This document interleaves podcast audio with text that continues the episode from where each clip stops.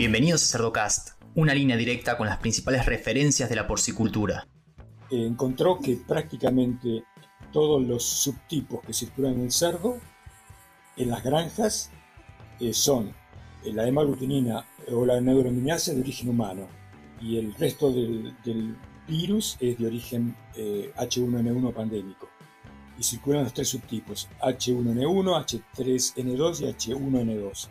Pero distintos a lo que circula en Chile y distintos a lo que circula en Brasil. De tal manera de que las vacunas comerciales en general no funcionan como ocurre en otros países. Seguimos en las redes sociales y Spotify para tener acceso a información de calidad, continua y de acceso gratuito.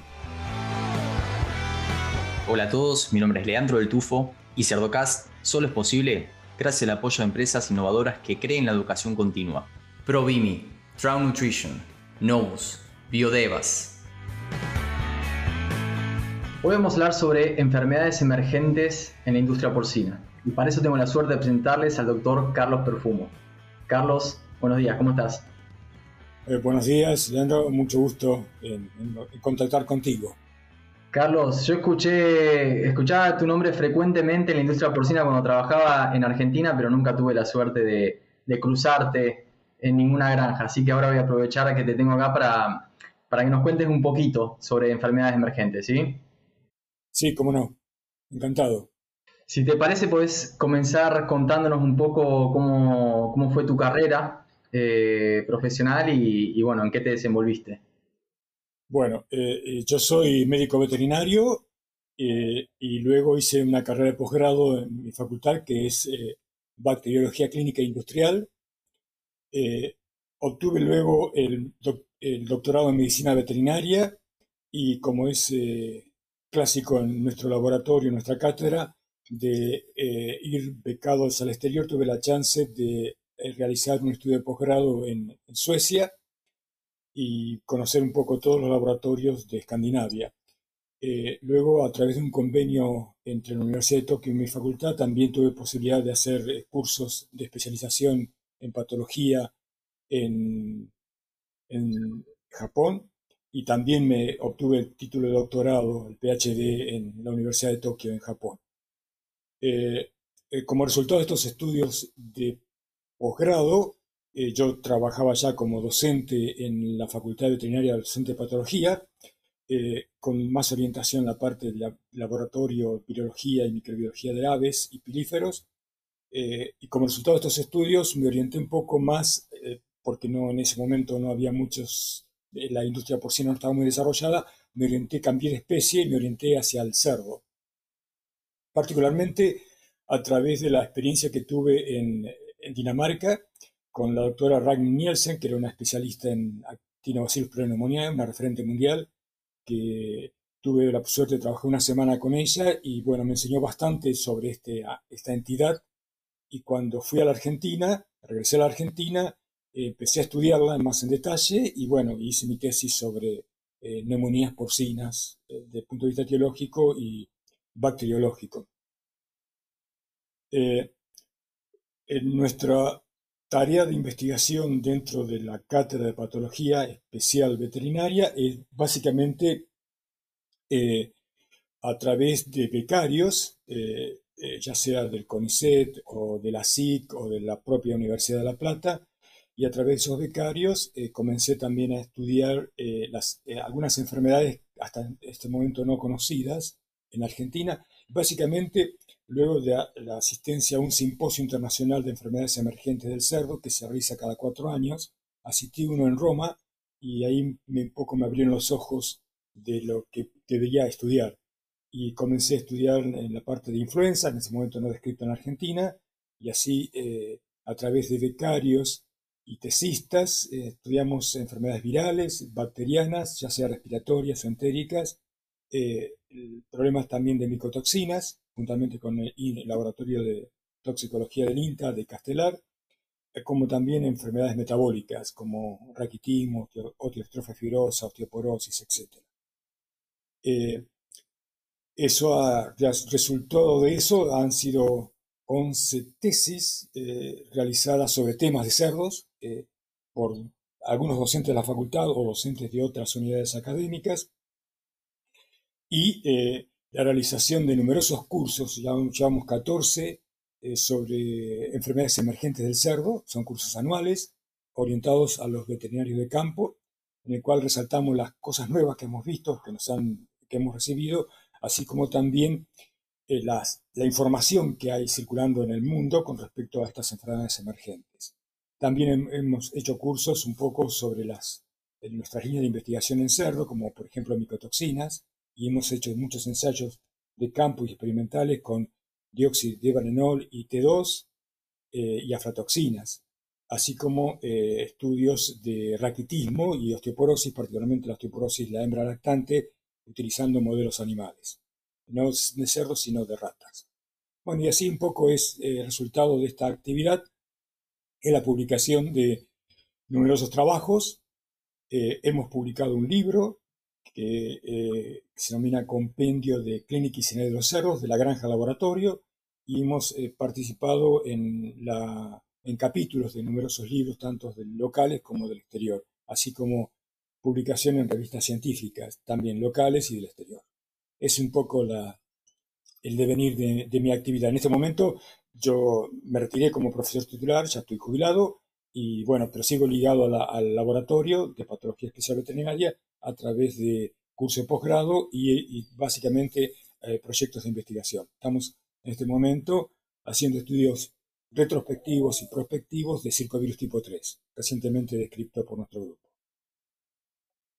Muy bien, no es poco, no es poca esa trayectoria, Carlos. Una cosa que me llamó la atención que mencionaste en relación a influenza es cuando comenzaste, eh, por lo que entendí, no era tanto enfermedades emergentes, sino enfermedades no identificadas todavía, ¿no? Eh, en el cerdo, en Argentina no, y prácticamente en Latinoamérica nadie hablaba de influenza. Eh, pero ya en el año 2000, eh, con estudios realizados por Pablo, vimos que había cero conversión. trabajamos con el Instituto Malbrán, que es, el, laboratorio de referencia de influenza en Argentina. Eh, vimos que había serología para virus de influenza humano, pero no pudimos aislar el virus. Eh, solamente sabíamos que circulaba virus humanos en cerdos o subtipos humanos, pero sin signología clínica. Y en el año 2008 eh, reportamos el primer caso de influenza H3N2 enteramente humano en cerdos, en una granja en la provincia de Buenos Aires. Lo llamativo de una granja de alta bioseguridad era que este subtipo humano, completamente humano, nunca circuló en la población humana en Argentina, sino en la América del Norte y en Asia. De tal manera que alguna visita este, a esa granja, eh, en ese momento no se exigía vacunación contra la gripe, eh, a los que visitaban las granjas, eh, seguramente infectó a los cerdos y produjo entidad clínica. Ese fue el primer reporte. Y el segundo reporte que hicimos el año siguiente fue el H1N1 pandémico, en una granja en la cual el dueño y los empleados estaban con virus pandémico. Y obviamente los cerdos fueron también infectados. Y hubo una alta mortandad asociada con actinobacillus pneumoniae. Pero fue una entidad clínica. Y a partir de ese momento, prácticamente, virus de influenza es el principal problema viral del complejo respiratorio porcino en Argentina. Y cada país tiene sus propios subtipos. Una, eh, una becaria que hizo el doctorado conjuntamente, yo fui como codirector que hizo el doctorado en influenza en el INTA de Castelar y en la Universidad de Buenos Aires, eh, encontró que prácticamente todos los subtipos que circulan en el cerdo, en las granjas, eh, son la hemaglutinina o la neuraminasa de origen humano y el resto del, virus es de origen H1N1 eh, pandémico. Y circulan los tres subtipos, H1N1, H3N2 y H1N2, pero distintos a lo que circula en Chile y distintos a lo que circula en Brasil. De tal manera de que las vacunas comerciales en general no funcionan como ocurre en otros países, este, también en Estados Unidos las vacunas comerciales no figuran, no, no, no, no, no pueden, no contemplan las peculiaridades virales de esa granja en particular y eso hace que eh, se trabaje con autovacunas y no con vacunas stock. Pero sí, eh, fue un, gran, un gran revuelo, y gran, especialmente cuando detectamos H1N1 pandémico, porque hasta ese momento no se había reportado en, ninguna granja porcina del mundo. Y tuvo una gran repercusión ese trabajo. Como que cerraron la granja porque eh, se creía que el, el, cerdo iba a contagiar al hombre, no, pero eh, básicamente eh, es el hombre el problema con los cerdos. El cerdo recibe todos los virus y los adapta a su propia característica, pensando que el hombre y el cerdo tienen los mismos receptores en, iguales, prácticamente en iguales lugares el aparato respiratorio para los virus aviares y los virus mamíferos, de tal manera de que el, el cerdo puede ser un generador de nuevos virus que puedan infectar al hombre. Lo cierto es que el hombre es más peligroso para el cerdo que el cerdo para el hombre, en la práctica. Por eso, prácticamente, por lo menos en Argentina, se han, en las exposiciones rurales el cerdo desapareció, no se exhibe más. Porque si ese cerdo regresa a su granja, se lleva portador algún virus humano.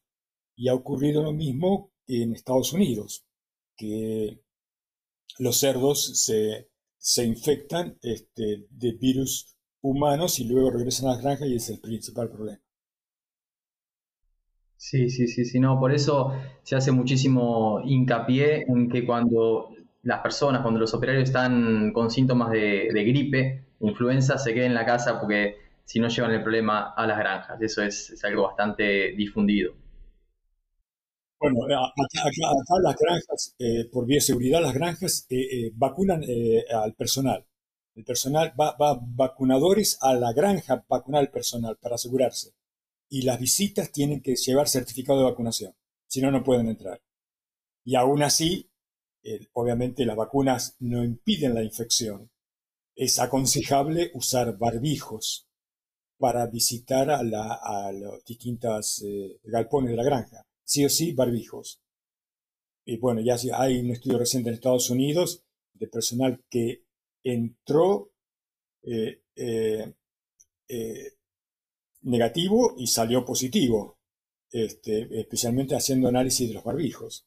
Hace, este año se publicó, bastante interesante de, cómo el, el hombre se puede infectar también del cerdo y no solamente el cerdo del hombre. Mira, Carlos, para poner a todos en la misma página, cuando hablamos de enfermedades emergentes, ¿a qué nos referimos y cuáles son las últimas que han eh, impactado la industria en, tu carrera, ¿no? Lo que es lo que viste en los últimos años.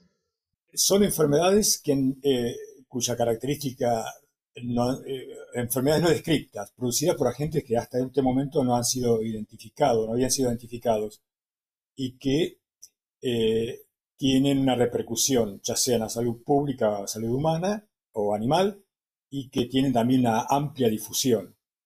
En la práctica se considera que eh, en una región es una enfermedad que nunca había sido descrita.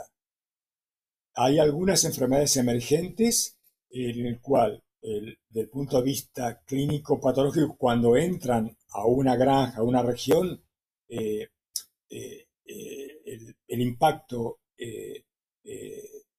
epidemiológico es alto, entonces es fácil de diagnosticar. Eh, especialmente si es una granja de bioseguridad, si aparece algo nuevo con alta mortalidad, hay que pensar que entró algo nuevo. Es distinto cuando estos agentes eh, eh, van cambiando con el tiempo y de un cuadro endémico pasan a un cuadro epidémico. Un ejemplo clásico es el circovirus tipo 2. El subtipo A o el genotipo A no era tan patógeno como el B, y el B no era tan impactante como el D. Y ahora hay ocho genotipos distintos de circovirus tipo 2. Y depende de la granja, depende cómo va a actuar la vacuna, pensando que la vacuna es, es genotipo A. Y prácticamente, por lo menos en Argentina, estudios realizados por el INTA eh, eh, básicamente eh, es, el B y el D particularmente que está más eh, afectando. Y ya la inmunidad producida por la vacuna subtipo genotipo A no es tan efectiva. En China, por ejemplo, depende del tipo de granja y el tamaño de la granja, determinan qué genotipo es y en función de ese genotipo hacen una vacuna para ese genotipo.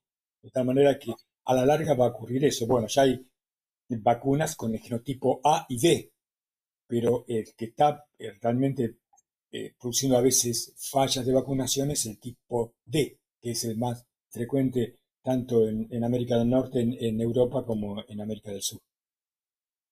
Esa es un, otra entidad que eh, ha, ido cambiando con el tiempo eh, y aumentando eh, su patogenicidad en función de sus mutaciones. otra, otra bueno, ahora está ocurriendo lo mismo con el circovirus tipo 3, que se asocia con numerosas entidades y estudios retrospectivos han encontrado que hace años que está el circovirus tipo 3, pero no, no hay entidad clínica y obviamente ahora se está asociando con algunas entidades, eh, particularmente en reproductoras con síndromes similares al, eh, dermatitis nefropatía o problemas reproductivos. Y en el caso nuestro, que lo hemos visto en el año 2020, asociado a problemas reproductivos, que se controlaron muy bien a través del feedback a las reproductoras previo a los servicios. El circovirus, recuerden ustedes que es eh, necesario pero no suficiente para producir entidad. Se requiere algún agente más. Eh, antes se hablaba del torquetenovirus para el tipo 2, el PIRS o alguna bacteria, y en el caso del circovirus tipo 3, aparentemente en el caso nuestro, con eh, estaba asociado a parvovirus. Y eso obviamente es también es, importante considerar que requiere algún, alguna coinfección para que se manifieste. Muy bien. Carlos, eh, creo que lo sabés, ¿no? Pero desarrollamos con uno de tus ex alumnos, con Pablo Piñero de la Universidad de, Iowa, eh, casualmente el tema este de circovirus tipo 3, que es muy interesante y vamos a dejar el link abajo para los que lo quieran escuchar también. Pero me interesa mucho eh, algo que mencionás respecto al circovirus tipo 2 y el tema de la variabilidad que puede llegar a haber en el, serotipo y que la vacuna cubra contra eso, o sea, o, cubra en mayor o menor medida. Creo que siempre hay una eh, inmunidad cruzada, ¿no? Una protección cruzada, pero es interesante porque muchas veces se, traen ciertas vacunas, los laboratorios traen ciertas vacunas que fueron desarrolladas contra cepas. Entonces, lo, interesante de entender con qué cepas uno lidia en la granja, y ahí lo importante del trabajo que vos has realizado y, tu equipo, ¿no? Pero qué cepas están circulando y qué vacuna se adapta eh, mejor ¿no? a ese tipo de cepa. Sí, eh, por un lado eh, hay que considerar el, tipo de vacunas, si es una o dos dosis, y básicamente todas son vectorizadas o se utilizan un, otro virus para vehiculizar el, antígeno del, del citovirus porque es un virus que es difícil de cultivar. Hay una sola vacuna que es con el virus muerto, la clásica, pero todas las demás son eh, eh, vacunas eh, vectorizadas. y lo cierto es que el virus genotípicamente se va a ir alejando cada vez más del, original, del A. y obviamente eso va a originar que la, inmunidad cruzada no sea tan efectiva. Pero, digamos, hasta que vengan vacunas más en el cual sean en un espectro más amplio, utilizando varios genotipos, lo importante es determinar eh, el momento de la vacunación, cuándo, está la, eh, se infecta y, en función de cuándo se infecta, cuándo, eh, cómo es la inmunidad maternal, cuándo se infecta, si la, infección es temprana o tardía, y después ver la ventana inmunológica para adecuar el momento de la vacunación. Normalmente todo el mundo vacuna por razones prácticas a los 21 días al destete. Pero bueno, hay, hay granjas que obviamente van a tener que vacunar o más tarde, porque está impactando más tarde, o la ventana inmunológica es más tarde, o más temprano, porque la infección es muy temprana, o inmunizar bien al, pie de cría para tener una mayor inmunidad. Entonces, todo depende de ese juego hasta que vengan vacunas específicas para el genotipo. O sea, no hay que, el problema de, de las vacunas no es que funcionen mal, sino que estamos eligiendo tal vez mal el tipo de vacuna y el momento de la vacunación. Muy bien, muy bien. Y eso es una tarea que tiene que realizar el veterinario, ver estudios biológicos, etiológicos, etc. ese, es el juego o la función del veterinario dentro de una granja. Ver el momento apto, apto para vacunación y no el momento que la compañía recomienda que es más fácil, más práctico. Y por otro lado, otro aspecto importante es evaluar qué impacto tiene. Eh, o sea, eh, ya vacunar no es un problema eh, técnico-científico, es un problema económico. ¿Me conviene no vacunar o no? Porque me impacta tanto la vacuna. ¿O qué, beneficio me da la vacuna? En algunas enfermedades eso no es fácil de evaluar si no hay registro buenos. Sí, y qué complejo, Carlos, ¿no? Porque hay enfermedades que, digamos, son un factor más en un complejo mucho mayor. Hay, hay agentes que abren puertas que después desencadenan otras enfermedades y que es muy difícil de medir. Eh, muchas veces no presentan signos clínicos, sino que son enfermedades subclínicas que, que tienen su... Eh, creo, que se, creo que lo peor, es, el, es la base del iceberg, ¿no? Cuando eso pasa, que a uno se le está escapando. Eh, es, ese, problema de coinfecciones o infecciones secundarias es, problemático.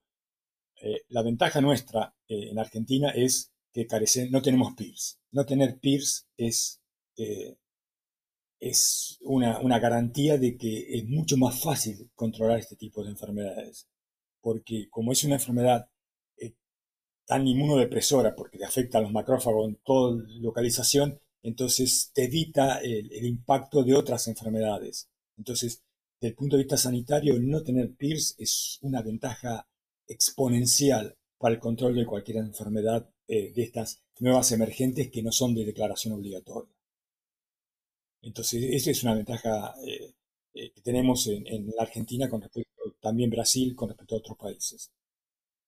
No importa qué, tema de desarrollo y a veces me invitan a, presentar a Argentina y demás, y siempre termino cerrando con la suerte que tenemos de no tener a Pierce dentro del país, porque realmente uno estando afuera y viendo lo que, lo que genera ese virus hace que nada, siempre recalque, ¿no? Eh, que nos concienticemos. A veces uno no, no, se da cuenta de lo que tiene hasta que lo pierde, ¿no? Y realmente nuestra situación eh, sanitaria es muy privilegiada. Sí, sí, no hay duda, no hay duda, no hay duda. Eh, eh, yo creo que, que eh, en, en, en, los próximos años el, va, va, a haber dos problemas que, que, vamos a tener que manejar. Por un lado, los, coronavirus, que ya son, pueden ser un problema, pero van, van a aparecer otros coronavirus, otras variables de coronavirus. Y por otro lado, el virus influenza. Obviamente sacando el PIRS que no lo tenemos. El virus de influenza no solamente va a, eh, va a, ser importante para el cerdo en sí, sino para la posibilidad de que el, hombre se infecte con, el cerdo. Eh, eh, digamos, las chances son menores, pero ya hay estudios en China de, de variantes de influenza de cerdo que han producido, digamos, si bien el, el, no se transmite de hombre a hombre, pero los que, los, el personal afectado ha estado muy grave y ha fallecido por eh, cepas exclusivamente virales de cerdo. Así que eso hay que va a tener en cuenta, vamos a tener en cuenta de, para su control y básicamente la vigilancia. Eso es importante, este, estar prevenido, no, no que nos ocurra como ocurrió el SARS coronavirus que agarró desprevenido a la población mundial y bueno, en el caso particular del cerdo, no podemos estar desprevenidos. Tenemos, tenemos eh, empresas y, instituciones que tienen que sí o sí monitorear eh, eh, el virus de influenza y los coronavirus del cerdo por sus implicancias para la especie humana y para la especie porcina. Carlos, ¿qué es lo que hace que los coronavirus nos den tanto dolor de cabeza? No solamente hablando de la industria porcina, sino también en, en otras especies? ¿Qué es lo que los caracteriza que hace que estén todo el tiempo eh, generando algún tipo de, brote? Bueno, por un lado, en general, tanto los corona, eh, que es un virus ARN, como los eh, virus ADN de cadena simple, tienen una alta capacidad de mutación. Esa es una característica. De tal, porque estos virus carecen de enzimas eh, transcriptasas o enzimas virales que cuando el virus entra dentro de la célula corrigen los errores de, replicación. y entonces eh, cada vez que el virus se elimina, eh, se elimina como una nube o cloud en, inglés, que sería el concepto de cuasi especie. Es una nube de virus relacionados genéticamente con el virus original, pero que cambió en, algún aspecto, mutó en algún aspecto en, las espículas, en la corona, en la cápsula, que lo hace antigénica e inmunogénicamente distinto al original. Y eso cuando pasa de animal a animal, animal a animal, eh, rápidamente, eso eh, eh, aumenta la chance de, que vada la respuesta inmunológica y a su vez que produzca más lesiones, sea más patogénico. Eso es una característica ancestral de los coronavirus. Y por otro lado, el hecho de que hay especies que son eh, receptoras de todos estos coronavirus, como son los murciélagos, que son los reservorios naturales. Y la eh, deforestación, eh, el, el, contacto del hombre con los murciélagos, el contacto de los cerdos en granjas semi-intensivas con animales salvajes o con otros animales reservorios, favorece el salto interespecie y es un aspecto crucial. En general se consideran que el, murciélago es el reservorio ancestral de los coronavirus. Y murciélagos hay en todo el mundo, excepto en la Antártida. Todos los textos dicen que el único lugar donde no hay murciélagos es en la Antártida. Y constituye el 25% de los mamíferos terrestres y existen hace más de 50 millones de años, prácticamente sin evolución. Y tienen un aparato inmunocompetente que los hace tolerante a cualquier infección viral. Se han encontrado más de 2.500 coronavirus como reservorios naturales y los eh, eh, murciélagos al volar emiten un sonido para el, como sonar y eliminan virus y cuando defecan eliminan virus, coronavirus. Entonces estos virus este, eh, en contacto con el, el, hombre o un huésped intermediario o el cerdo pueden ser origen a nuevos coronavirus. Y por otro lado, el hombre en contacto, eh, la movilidad del hombre, la movilidad del cerdo favorecen luego, una vez presente, la difusión de estos coronavirus. Entonces, por un lado es eso. Y por otro lado, la capacidad de recombinarse. Cuando dos coronavirus distintos ingresan dentro de una célula, cambian su material genético. Y entonces aparecen nuevos coronavirus. Por ejemplo, hace eh, seis o siete años en, Europa se reportó un coronavirus que tiene la espícula eh, del, eh, diarrea epidémica porcina. O sea, si haces serología contra la espícula, en tu granja tenés diarrea epidémica porcina. Pero si haces PCR, el genoma es del TGE. Es un virus que se originó de la combinación de diarrea epidémica porcina y gastroenterotransmisible dentro de una misma célula, y eso se eliminó. Y ese está circulando en Italia, Alemania y otro país de Europa, eh, este virus eh, que se denomina swine enteric coronavirus, y que depende de la técnica que hagas, eh, vos crees que tenés tal enfermedad y no la tenés. Y produce el mismo cuadro que el TGE o el diarrea epidémica, nada más que es un virus recombinado. Ahí sí no mutó, se mezcló el material genético. Y eso es interesantísimo. Lo mismo está ocurriendo con el, con el SARS coronavirus tipo 2. Ya hay eh, recombinaciones del alfa y el omicron. El, coronavirus alfa y el omicron, que es otro, la variedad más moderna. Y entonces también tiene eh, las espículas del omicron y el genoma del, del alfa. Y si haces una secuenciación, crees que tenés los dos virus. No, es un virus recombinado. Eso va a ocurrir. Ocurrió, por ejemplo, en el caso, bueno, no es recombinación, pero sí mutación, el TG. TG es una entidad entérica neonatal. La primera es en una semana de vida. Pero mutó y en vez de eh, ser eh, digestiva es respiratoria. Y en vez de respiratoria, el coronavirus respiratorio. Y son pequeñas mutaciones de la, de la espícula. Cambió el tropismo de entérico a respiratorio. Menos mal que produce un cuadro leve, que no es como la TGE que produce mortandad en la granja mismo. Pero este tipo, bueno, lo mismo va a ocurrir con el, circovirus. Eh, eh, básicamente tiene esa misma característica de, mutación y así ya tenemos ocho circovirus distintos. Y bueno, van a aparecer muchos más a medida que circule en una población susceptible. La población susceptible son granjas grandes de alta sanidad. Ahí tienen la población eh, ideal para, multiplicarse y para cambiar, para mutar. Por eso, digamos, eh, la tendencia ahora en un futuro, no creo, eh, es hacer granjas no tan confinadas, que, los animales tengan una, una, una, como diríamos, como en el hombre, una distancia social adecuada y no 0,37 o 0,67 metros por, metro, por animal por metro cuadrado, como es en engorde. Eso va en contra de cualquier control, si no tienes inmunidad de rebaño, de cualquier control para cualquier enfermedad infecciosa viral. ¿eh? Eso lo mismo ocurre con, el hombre movilizándose por turismo de distintos países. El 82% del turismo es en Europa. Y hay son eh, anualmente más de 500 millones de turistas a Europa. ¿Cómo no van a entrar un, coronavirus a, Europa? Hay 500 millones, más de 500 millones de turistas por año. Y hay, por ejemplo, vos estás en España. España tiene 47 millones de habitantes. Cuando viene la temporada, como ahora de verano, llega hasta 87. O sea, duplica prácticamente la, la población en tres meses, en dos meses.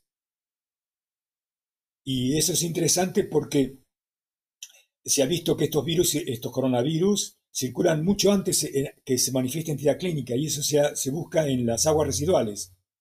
Eh, se, ha, visto, por ejemplo, en España que la, pandemia se declaró en el 2000, eh, en el en, eh, febrero de 2019, 2020, febrero de 2020, y ya en Barcelona, en, en diciembre de 2019 ya estaba circulando eh, el, coronavirus. No había entidad clínica, pero ya el coronavirus ya estaba en, aguas residuales.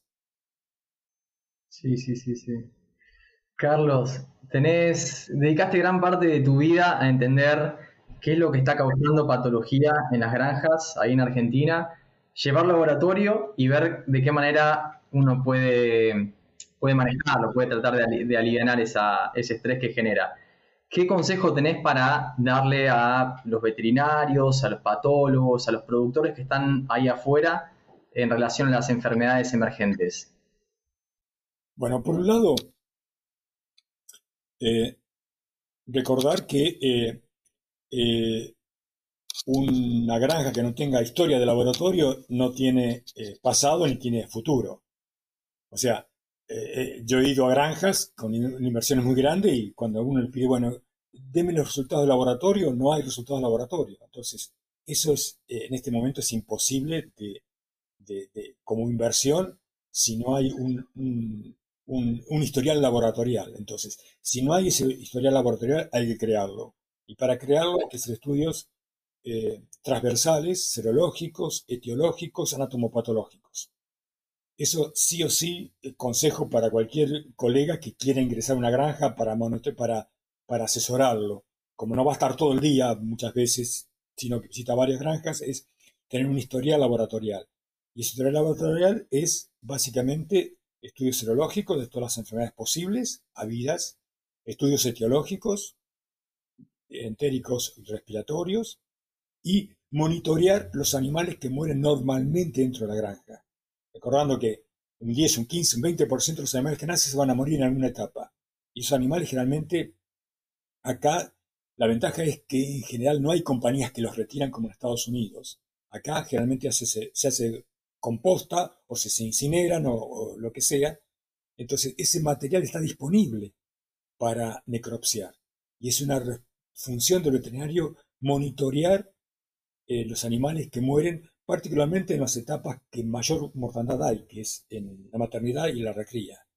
Obviamente en el engorde, cuando se mueren es importante porque, por el valor, pero a nosotros, eh, y lo hemos hecho durante muchos años en varias granjas cercanas a, La Plata, con los estudiantes y con otros becarios, que hemos descubierto enfermedades que no creíamos que teníamos y que estaban presentes en esa granja, pero por ejemplo que producen eh, muertes en coteo. Por ejemplo, el, el, el, el actinobacillus pneumoniae serotipo 7. En, Estados Unidos ahora creo que es un, un serotipo, un, sí, un serotipo serobar eh, muy eh, difundido y hay variaciones en patogenicidad, pero nosotros hicimos durante cinco años, eh, necropsiamos cerdos de engorde, aproximadamente 700 cerdos en, cinco años, y encontramos solamente no más de 40 cerdos con pneumonía.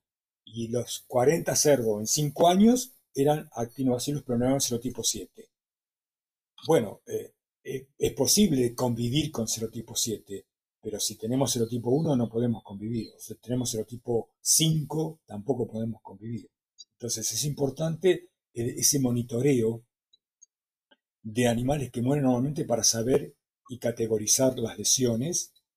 Este, hemos desarrollado un modelo numérico para luego volcar en una planilla Excel y analizarlo estadísticamente eh, eh, las causas de muerte y en función de las causas de muerte y su etiología, qué medidas tomar. Pero eso es importantísimo, eh, el monitoreo de los animales que mueren normalmente para saber que tenemos como enfermedad subclínica, porque si vamos al frigorífico, sí, podemos monitorear, pero son animales que llegan al peso de faena.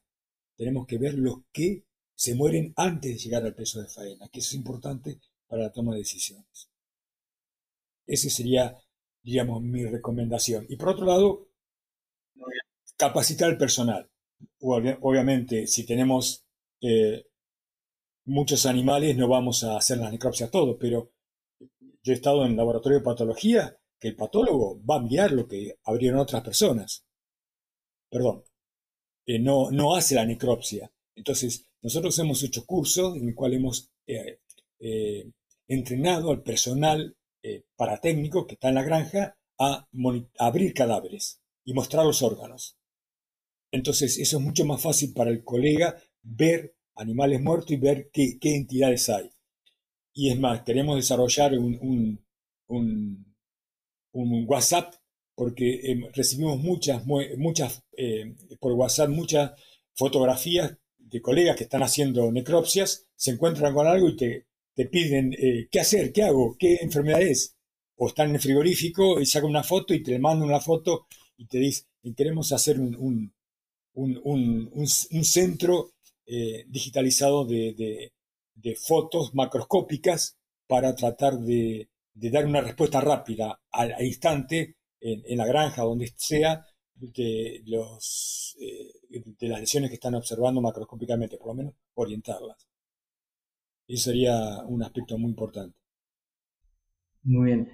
Un poco como para, resumir lo que, dice, lo que dice Carlos, una granja que no, no hace análisis de laboratorio no tiene pasado, no tiene futuro el hacer este tipo de análisis te permite reconocer con qué patógenos está uno lidiando y con cuáles no, no puede convivir. O sea, eso, eso es importante porque si no hacemos este tipo de análisis, a veces estamos conviviendo con un patógeno que nos va a, borrar el futuro. Eh, va a ser que cuando la industria se atomiza, nosotros seamos los que nos quedamos afuera, ¿no? Entonces me resultó muy interesante eso. Te, permite elegir qué batallas eh, pelear yo no, no, no, no, no, no visito asiduamente granjas porcinas, pero hay, un, agente de que, bueno, por un lado, eh, las, eh, las virales neonatales, sí o sí hay que lograr la inmunidad de rebaño lo más rápido posible.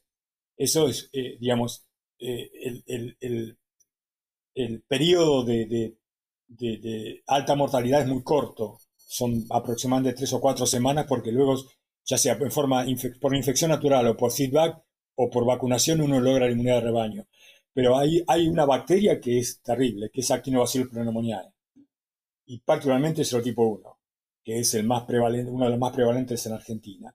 con esa bacteria, eh, aún con vacunación, eh, es muy difícil convivir. Hay que, y la experiencia, eh, yo he asistido a una granja que la erradicó a través de la despoblación total, es imposible convivir con Actinobacillus eh, serotipo 1.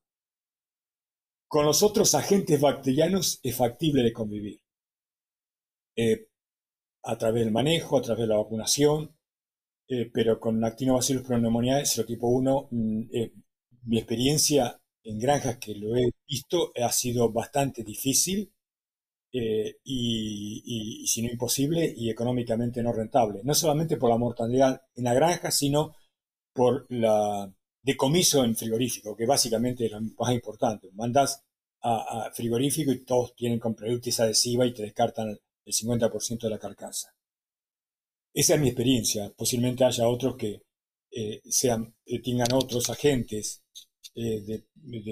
como, como problema, pero dentro de las bacterianas sería esa. Muy bien, Carlos. Bueno, te agradezco mucho tu participación en este episodio. Es un montón de experiencia la que nos estás compartiendo.